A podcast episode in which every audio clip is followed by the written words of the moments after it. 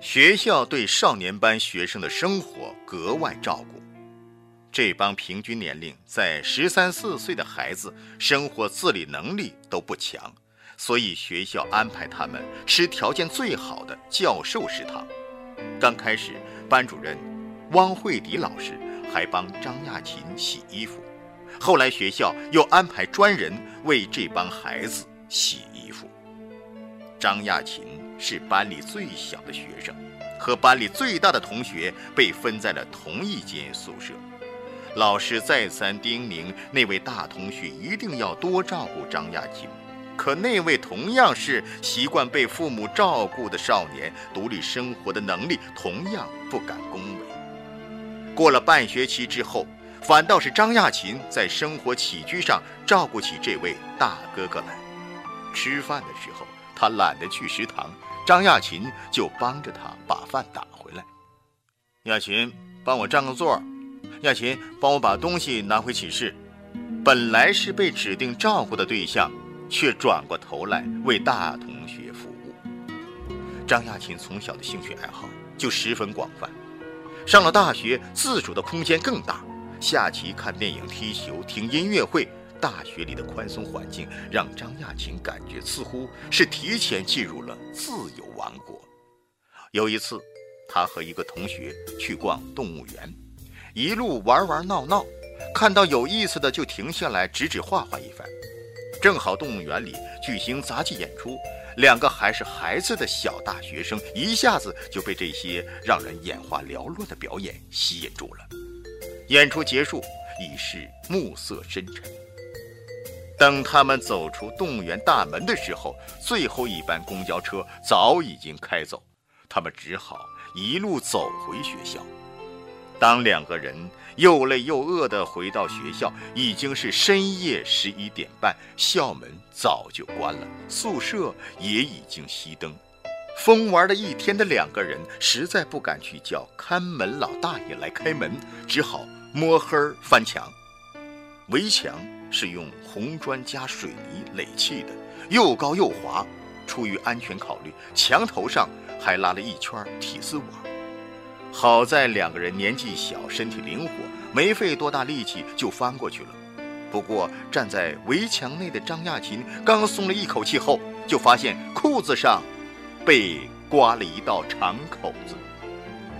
大学期间，诸如此类的顽皮故事多得不胜就在张亚勤将时间慷慨地挥霍在音乐会和运动场上时，第一次期末考试一下子让他傻眼了，成绩一落千丈，数学只得了六十一分，语文七十一分，其他科目也差不多是这个水平。成功从来就不是理所当然。来合肥之前。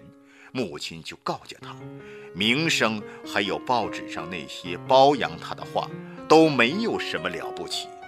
一个孩子还不能说什么是成功，什么是失败。老师找张亚勤谈话，并写信将这一情况告诉了他的母亲。张亚勤一下子从勤奋的好孩子变成了问题学生。母亲接到信后非常失望。假期，张亚勤回家时，母亲严厉地批评了他。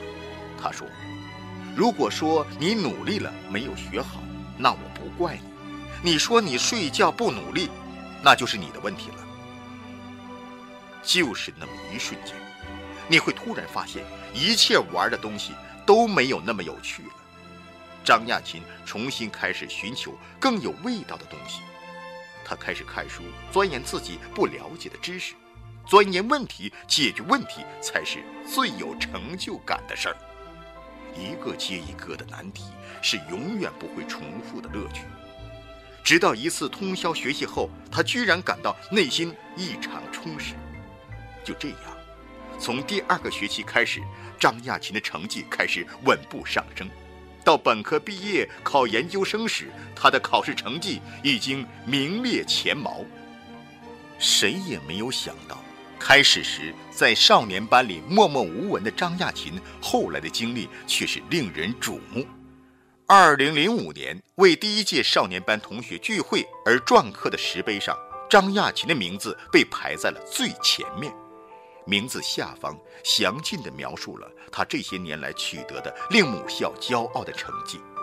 二零零六年五月十日，当张亚勤的高校演讲移师中国科技大学时，更是受到了高规格的礼遇。而宁波则本科毕业后，在中国科技大学当了二十五年老师，在一段不幸的婚姻后，于二零零二年遁入空门，皈依佛教。后来，有人在分析宁波的际遇时认为，人们加在他身上的荣耀和期望过于沉重，他再早会也毕竟只是个孩子，无法负荷成人世界里那么复杂的东西。在铺天盖地的赞誉面前，宁博开始怀疑自己能否达到别人的期望，他开始害怕失败。丧失了神童身上最重要的东西——自信和无畏。大学毕业之后，宁波强烈的希望报考研究生。第一次是在报名之后，他放弃了；第二次是在体检之后，他又放弃了；第三次，他甚至领取了准考证，但是在走进考场的前一刻，他又放弃了。张亚勤。并不认为遁入空门的宁波就比那些功成名就的同学差劲儿多少。在宁波的世界里，他追求的未尝不是真正令他心情平复、获得快乐的境界。但对于宁波数次放弃，张亚勤则异常惋惜。他如果向前迈一步，走进考场，是一定能够通过考试的。因为他的智商比所有人都高，可惜他没有进考场。这不是一个聪明不聪明的问题，而是你如何面对自己的问题。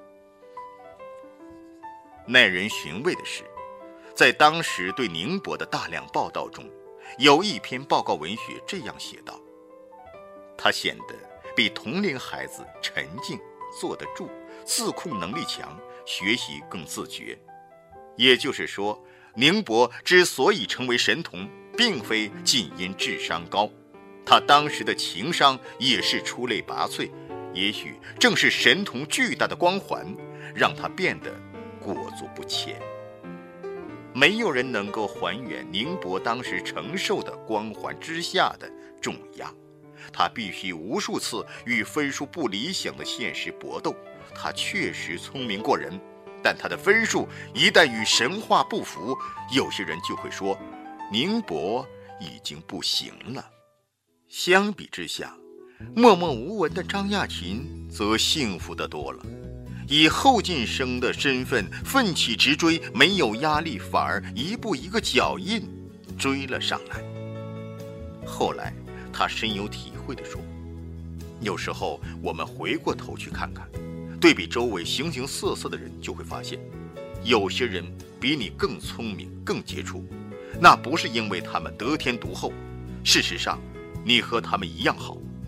如果你今天的处境与他们不一样，只是因为你的精神状态和他们不一样，在同样一件事情面前，你的想法和反应和他们不一样，他们比你更加自信、更有勇气，仅仅是这一点。就决定了事情的成败，以及完全不同的成长之路。然而，当有些人提及当年处于焦点位置的宁波和张亚勤进行比较时，张亚勤却一再表示：“同学中比我厉害的人有很多，成绩比我好的人也很多。”而且，他认为放弃。俗世价值观的宁波，绝不是失败者，他只是用另一种方式追寻人生的意义。就像庄子《秋水篇》所说：“子非鱼，安知鱼之乐？”张亚勤引用林肯的一句话，说出了他这些年来对名声的理解：“品格如同树木，名声如同树荫。”我们常常考虑的是树荫，却不知树木才是根本。张亚勤评价自己，不是只会苦读书的类型。他的求学生涯充满了浪漫、幸福、奇遇，学习是他快乐生活的一部分。集中精神攻克一个个难题带来的成就感和满足感是无与伦比的快乐。挑战智力的极限，冲破能力的局限，每一次攻关的成果，都不是生活。给予他最好的奖赏。人都需要一个理想，需要一个梦。每次回中国科技大学，满怀憧憬的学弟学妹们都会追问张亚勤：中国科技大学教会他最多的是什么？张亚勤的回答是：最重要的就是，他给了我一种理想主义精神，让我觉得。这一辈子做事情，都要有一种梦想。当时的中国科技大学是五年制，正常高考入校的学生都是进校时选一个专业读完五年，而少年班则可以享受特殊待遇，第一年在少年班，第二年再确定自己的专业。到一九七九年。上了大二的张亚勤选择了无线电电子工程专业。当时的中国，数学、物理工程专业的研究水平和世界水平相差很远，但中国科技大学得天独厚的条件，使得这里的教授已经开始和国外学术界开展交流，能够掌握外界的最新研究动态。无线电系系主任和同学们交谈。提到的都是自己刚刚看到或者读到的国外最新科研进展。当然，不能拿现在的情况和三十年前比。今天硅谷刚刚出了一个互联网新模式，几天之后，中国马上就有一个一模一样的东西出来了。但在当时，我们的信息渠道相当闭塞，听老师们谈到的那些东西，就像是另外一个世界。尤其是我还看了一部电影《未来世界》，电影里机器人控制了人类世界，特别有意思。我就想，实现自动控制只能通过计算机，只有它才有这么大的能量。这个领域充满了未知。现在看来，这个专业当然选得很好，但一九七九年整个学校也没有几台计算机。这个专业将来做什么，我也没概念，但它。就是吸引我。本科三年级开始，张亚勤的考试成绩一直在班里名列前茅，老师讲的知识他很容易就能领会。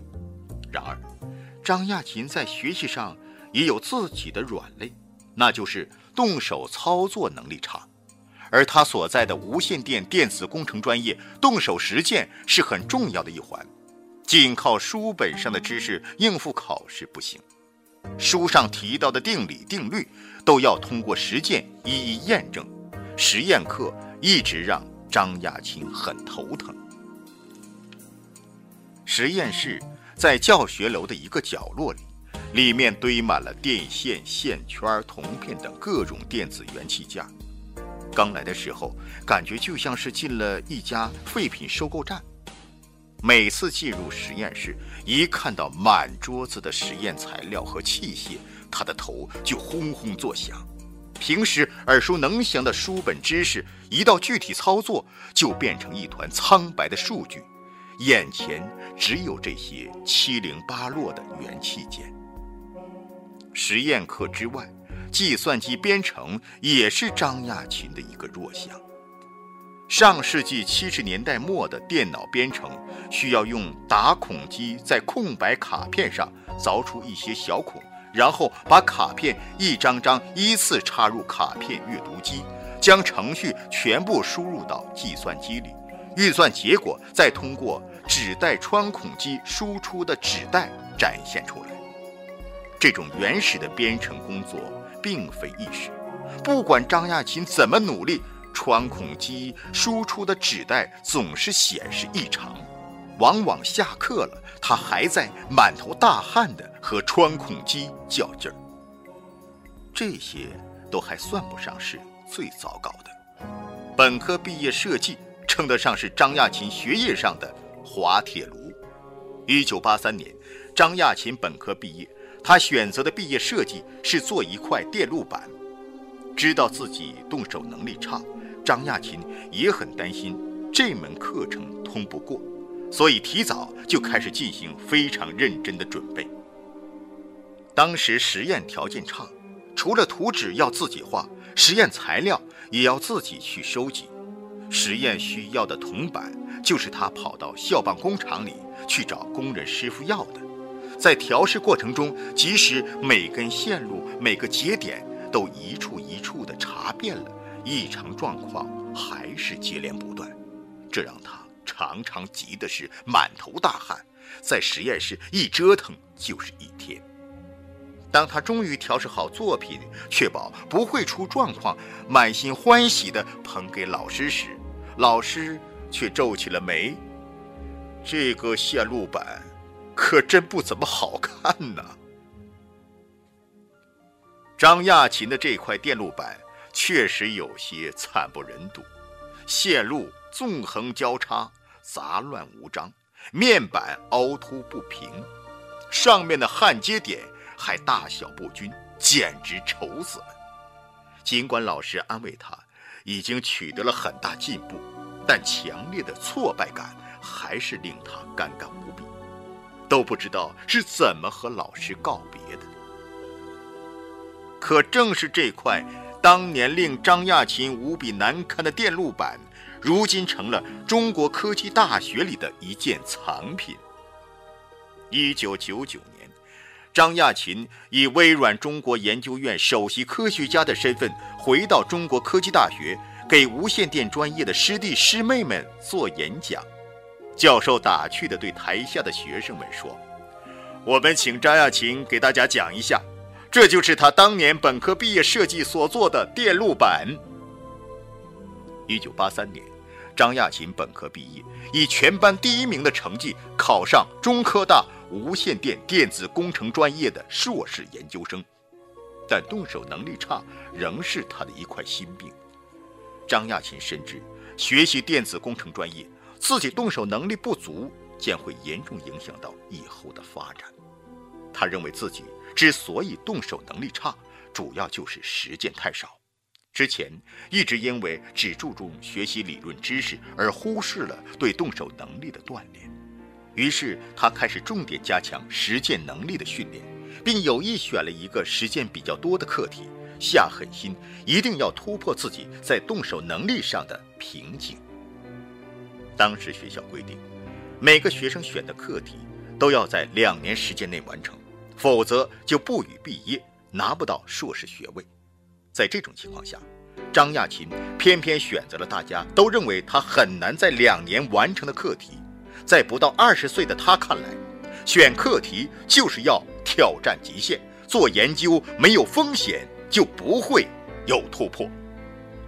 二十多年前，实验需要用的很多材料，国内都还没有。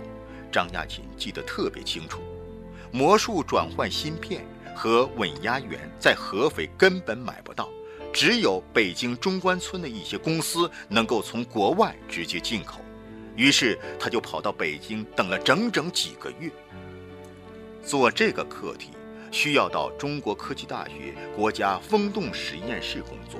做课题的那段日子，张亚勤几乎天天泡在实验室里，把实验室里破旧的计算机、线路板、各种芯片全部拆掉，认真研究其中的构造，大到每块存储器的用途，小到每根线的走向。他一件一件反复安装测试。为了弄清楚计算机的程序语言，张亚勤从最基础的二进制码开始，一遍遍默写计算机的汇编语言，反复画各种脉冲时序表、时序图。在很多人看来，这是一件枯燥无味的工作，张亚勤却不厌其烦。偌大的实验室里，他常常一个人坐在一堆电子零部件中间，拆拆装装，反复研究。由于张亚勤的目的纯粹是要锻炼自己的动手能力，因此什么难做什么，实践中的问题一个都不放过。翻资料找老师，他最大的特点就是能很快在一件事情上深度聚焦，这是做技术研究所需要的。那时候，就连吃饭睡觉的时候，他满脑子都是那些散落的电脑零件。就这样一鼓作气，在爆发式的集中突击后，张亚勤相当于重新制作了一台计算机所需的硬件，然后又做了一套操作系统协调软件，对计算机构造的熟悉程度有了质的飞跃。他说。那次自我训练，一方面为我的课题打下了基础，另外一方面，我知道我可以克服自己的短处。有了这个准备，进了风洞实验室的工作就相对顺畅得多了。前几年我去了一趟风洞实验室，发现他们用的设备还是我那个时候造的。少年班的研究生的年龄都不大，他们对师长的感情就像是对亲人一样。到老师家里去吃饭，讨论问题，一坐就是一下午。老师们也乐于招待这些孩子来家里改善生活，吃顿家常菜。研究生三年，张亚勤跟随自己的大老板和二老板度过了一段美妙的时光。大老板曾少统是当时国内有名的系统工程师，十几岁就从澳大利亚回国，英语非常地道。上世纪八十年代初，凡是有诺贝尔奖得主或者其他大师级人物来学校讲学，都是曾老板去做翻译工作，而聆听这些学术泰斗的思想是张亚勤最喜欢的。那时候刚刚改革开放不久，大学的学术氛围空前热切，学生们都求知若渴。每次他们在屏息听大师们讲完后，再把。阴鸷的目光转向曾教授，教授总是能流利、清晰、准确地把内容翻译出来，就连大师们随口讲出的笑话也能翻译得惟妙惟肖。作为学生，在这样的场合目睹老板的风采，张亚勤比其他同学更多了一份自豪。二十世纪八十年代中期。霍金首次访华期间到中国科技大学的演讲，是张亚勤至今都念念不忘的一次盛会。霍金当时已经获得“黑洞理论之父”的称号，在国际上相当有号召力。